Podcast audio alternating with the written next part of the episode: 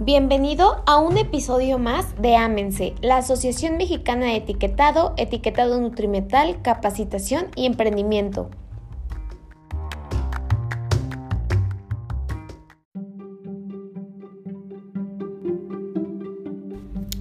Hola, ¿qué tal? Bienvenidos a un episodio más de Ámense. Mi nombre es Aranza Solís y hoy les platicaré un poco de los gobiernos inversionistas que promueven alimentos más sanos. Como sabemos, en México la alimentación no es muy sana. Se consumen demasiados productos procesados con mayores cantidades de azúcares y grasas, por lo que conlleva a muchísimos malestares de mayoría de personas y diferentes enfermedades como son la obesidad, el sobrepeso y la diabetes. Y bueno, para que disminuyan los niveles de azúcar y grasa y produzcan alimentos procesados más sanos, inversionistas y gobiernos del mundo presionan a la industria alimenticia global. Aún en tiempos complicados con una alta inflación como la actual por tantos problemas como fueron de la, tanto la pandemia como los actuales, la nutrición es una prioridad. The Financial Times publicó que la nutrición está incluida en el esquema ESG, Environmental, Social and Governance, que se define como una forma de organizar y analizar, al igual que evaluar formas de producción que no se orientan solo con sus ganancias.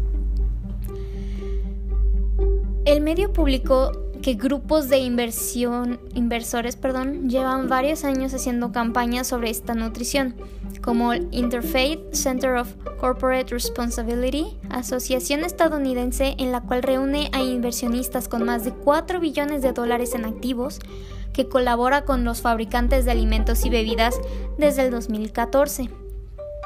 Empresas como PepsiCo, Coca-Cola, Kraft Heinz, Kellogg's y Nestlé han recibido muchas resoluciones sobre su nutrición de parte de sus accionistas. Este año, Unilever se comprometió a revisar su información nutricional y establecer nuevos objetivos después de ser el blanco del grupo de inversores británico Share Action.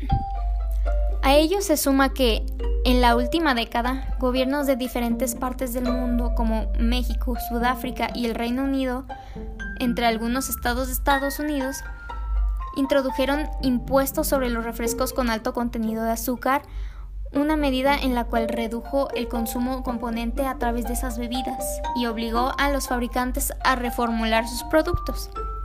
En este sentido, también está la implementación de sellos de alerta en las etiquetas de alimentos y bebidas para alertar sobre los ingredientes críticos y en sus formulaciones. Cabe destacar nosotros aquí el equipo de Amense que es de mayor prioridad fijarse y leer las etiquetas, ingredientes y todo lo, todo lo que forman cada producto, ya que sabemos de que no todos cumplen con las normas en las cuales están establecidas. Y como hemos visto previamente, Profeco las ha analizado a detalle con resultados que prueban que tienen bastantes faltas, engañan al consumidor y nos puede hacer mucho más daño. Bueno, eso es todo por el día de hoy. Muchas gracias por acompañarnos y que tengan un buen día.